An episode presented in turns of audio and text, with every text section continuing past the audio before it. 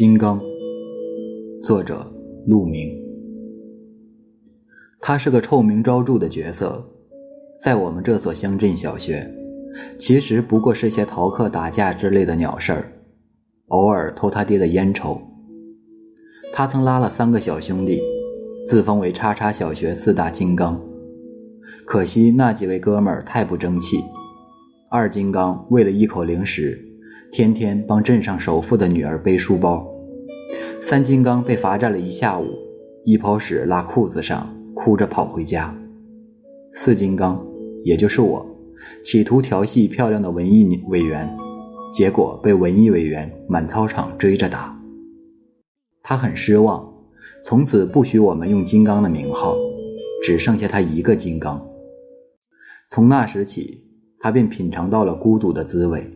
拔剑四顾，偌大一所小学，找不到可以合并的同类项。是我成就了金刚最辉煌的战役。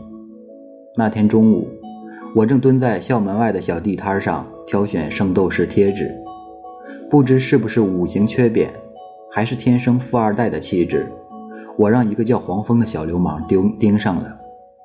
黄蜂揪着我的领子，问我要钱。我把手插在裤兜里，紧紧攥着几张票子，悲壮的想：这么多小朋友看着，尿湿了也不能给他。金刚悄无声息地溜到了黄蜂身后，往他屁股兜里塞了一个大号的滑炮。那时候两块钱可以买一盒小滑炮，大一点的单卖三毛钱一根，可以炸晕一只鸡。金刚的那根要八毛，雪茄那么粗。属于滑炮界的赤木刚宪，逆天的那种。黄蜂还没反应过来，只听得一声巨响，两腿间一阵剧痛。是的，屌爆了！黄蜂手手一松，金刚拉着我一路狂奔进了校门，这才惊魂未定的大口喘气。之后的几天，我俩上学放学一直提心吊胆，生怕被黄蜂打埋伏。却意外的听说黄蜂已退出江湖，去县城打工了。大概是真的疼。那天黄蜂当着一群小学生的面哭了鼻子，消息很快传遍了小镇的黑社会，以后自然不用混了。我没敢告诉金刚，其实我身上总共只有七毛，他一定会非常懊悔，觉得还不如被抢了好，不值他的滑炮钱。六年级时，忘了是为什么，他被班主任在课堂上拎起来，劈头盖脸一顿臭骂。金刚耷拉着脑袋，一副无所谓的样子。班主任越骂越气，大声喝道：“你个有爹有爹娘生，没爹娘养的！”只听见女生一声惊叫，金刚已经推开了课桌，脸涨得通红，挥着拳头要向班主任冲去。幸亏我反应快。斜刺里杀出，一把将他摁倒在地，这才没让事情闹更大。后来知道，金刚的妈妈在他七岁时去世了，他爹是保温瓶厂的工人，爱喝酒，喝醉了就打他。上了初中，金刚的名气更大。初三那年，他聚众斗殴，连伤数人，他爹闻讯赶到学校，当着老师的面解下皮带，狠狠地抽。金刚用手护着脸，一声不吭，任凭皮带一下下落在身上。他爹抽累了，扔下皮带，说：“你反正也考不上大学，这书别念了，跟我去厂里。”金刚进了父亲所在的保温瓶厂，从烧锅炉干起，三年后成了厂里最年轻的车间主任。可他越来越觉得这一切没意思。有一天，金刚辞去了工作，背起了行囊。他是我们小镇第一个去西藏的。那个年代，青藏铁路还没通车，去西藏比写朦胧诗更容易泡到姑娘。金刚先坐火车到西宁，然后一路打零工，德令哈、大柴旦、格尔木。当我装模作样的背诵。姐姐，今夜我在德令哈，夜色笼罩，他已经在海拔三千多米的工地上搬钢筋和水泥了。后来，他窝在货车车厢里，一路颠着到了拉萨，那是名副其实的车震。在拉萨，金刚跟一个流浪歌手学吉他，学成了在藏医院路一带卖唱。晚上攥着一叠毛票去光明甜茶馆边的小馆子，一碟麻婆豆腐搭上四碗饭。夜里睡大车店，跟十几个臭汗淋漓的男人挤一张铺。那天接到金刚的电话，喂了几声没声音，刚要挂，传来一声和弦，是我以前写的一首破诗，被他胡乱谱成了曲。黑夜里的烟花，开着开着就不见了，像我们稍纵即逝的爱情。沙漠里的河流，流着流着就没影了，像我们有始无终的爱情。我夸奖道：“不错啊，狗日的有长进。”他在电话那头快乐的吼：“长进个屁！老子唱一天赚五块钱。”给你打个电话，一下午白干。不说了，不说了。金刚有过爱情，后来才知道他为什么在格尔木待了六个月，从年末，从夏末一直到年后。那段日子，他下了工，常去一家四川饭馆吃饭。店里有个帮工的女孩子，跟老板一个村的。女孩端给他的回锅肉片，总是满满一大盘。端给他的宫保鸡丁，鸡肉比花生多。别的顾客不干了。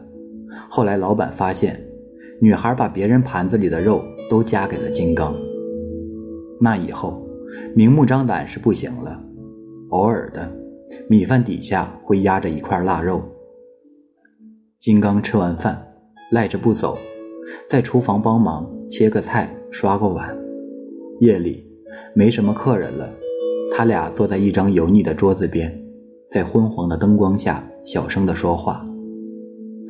女孩的爹妈催她回去过年，金刚鼓起勇气，对女孩说：“我陪你回家吧。”女孩脸红了，声音轻的像蚊子叫：“跟我回去干啥？又不是不回来。”他一想也对，刨去来回车费，身上就没剩几个子儿。总不见得空着手见人家爸妈。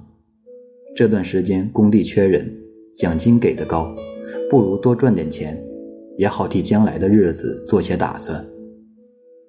金刚送女孩上了火车，轻轻搭上女孩的手，说：“我等着你。”过年那几天，打工的人都回家了，商店、饭店纷纷关门，街道空空荡荡。金刚买了一箱方便面。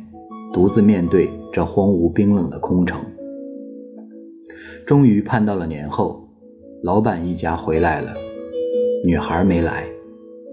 原来女孩的父母给她许了一门亲事，礼金都收了，就等着她回家拜堂成亲。女孩不肯，想逃出来找他，在火车站被村里人逮了回去。年后，女孩偷偷跑来老板家，撸下金戒指。托老板带给金刚，叫他别等了。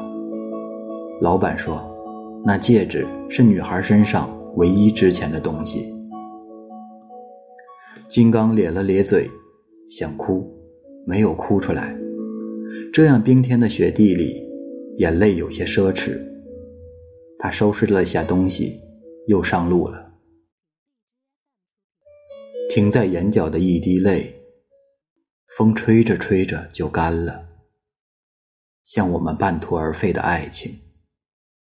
我和你在人群，走着走着就散了，是我忘不掉的爱情。金刚跟着一个藏族司机去了阿里，他一个人去转山，在突如其来的暴风雪中迷了路，他冻得直哆嗦，索性抱着一块石头走。希望出点汗，不至于被冻死。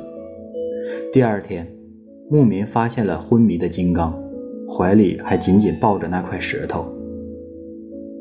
钱花完了，就帮着当地的修路队干活，那可是世界屋脊的屋脊，平均海拔四千五百米，滴水成冰。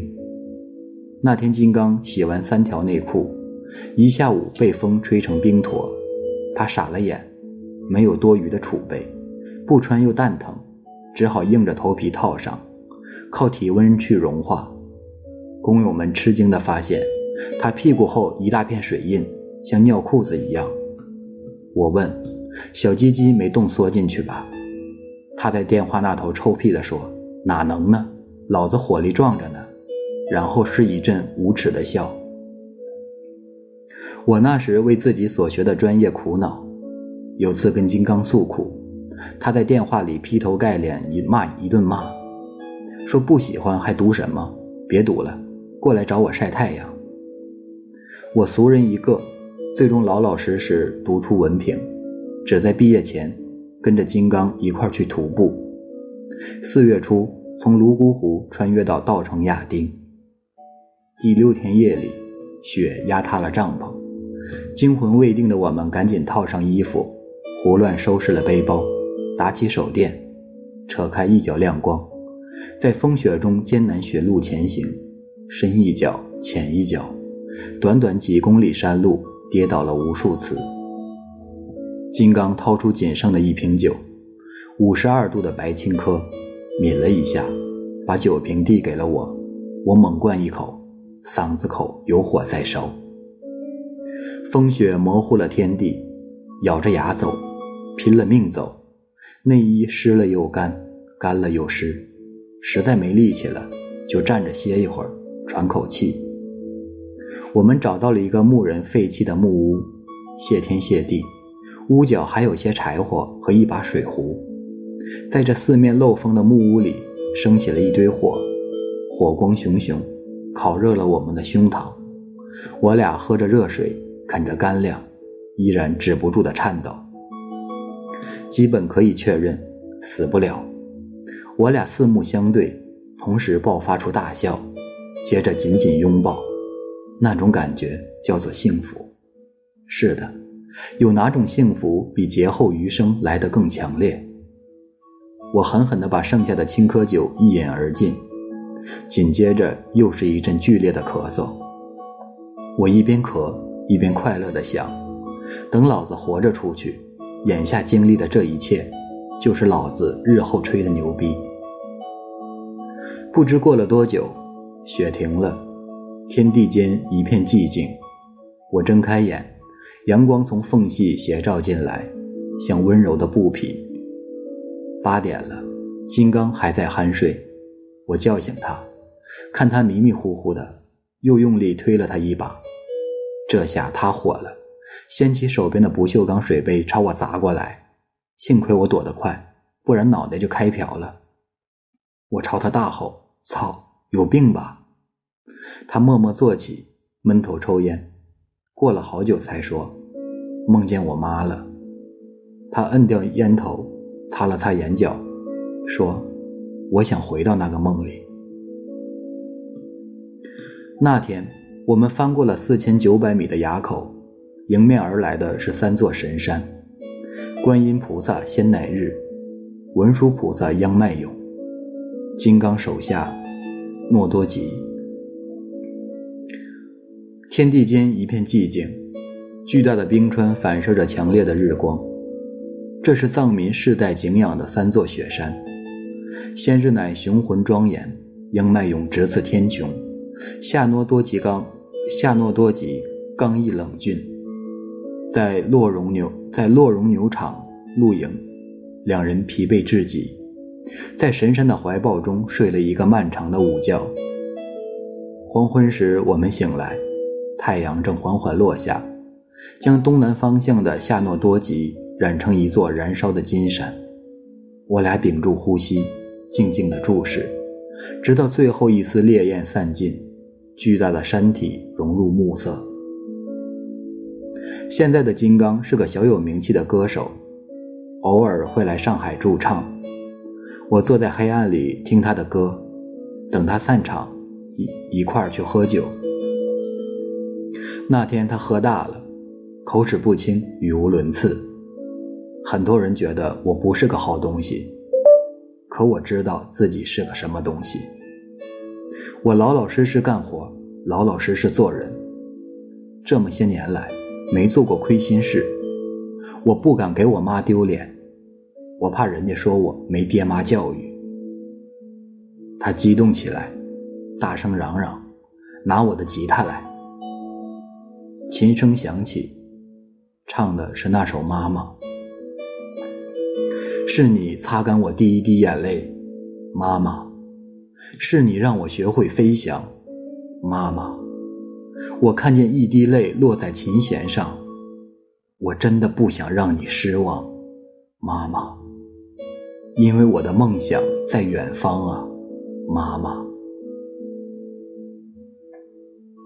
第二天我们去游泳，他脱去上衣，露出后背上一大块刺青。我问。什么玩意儿？他眼皮都不抬，不记得那座山了吗？是的，金刚手夏诺多吉，那座雪山的本尊。不得不说，这是我见过最棒的纹身。金刚手怒目圆睁，左手端戈巴拉碗拉碗，右手持金刚杵，脚踏邪魔，狂野的舞动，背后是冲天的火焰，像那座山在燃烧。我在哲蚌寺和扎什伦布寺的壁画中见过你，在热贡的唐卡上见过你，在招展的风马中见过你，在抛洒的龙达上见过你，亚拉索索，你胜利了，你昂首万山之上，是不可战胜的象征。这些年走失了许多朋友，和金刚从没断过联系，或许是在他身上。我看到了自己不曾拥有过的东西：自由、决绝、无所畏惧，游走在这世间，做着我做不到的事，过着我想过的日子，像我出窍的灵魂。当我深夜走出实验室，腰酸背痛，心力交瘁；当我翻来覆去的去改一篇论文，感觉像老了十岁。当我开着漫无边际的研讨会，头昏脑胀、昏昏欲睡，我会想：这狗日的在干嘛呢？我不是金刚，我反抗不了这无比坚硬的生活。我常想起他，想起他在风雪中紧紧抱住一块石头，想抱紧自己的命运。多少磨难都无损于一颗金刚不坏的内心。我依旧忙忙碌碌，可我知道，这世上有人像金刚一样活着。疲惫的时候，我抬起头来，让目光越过眼前的苟且和庸常，哪怕只是一小会儿。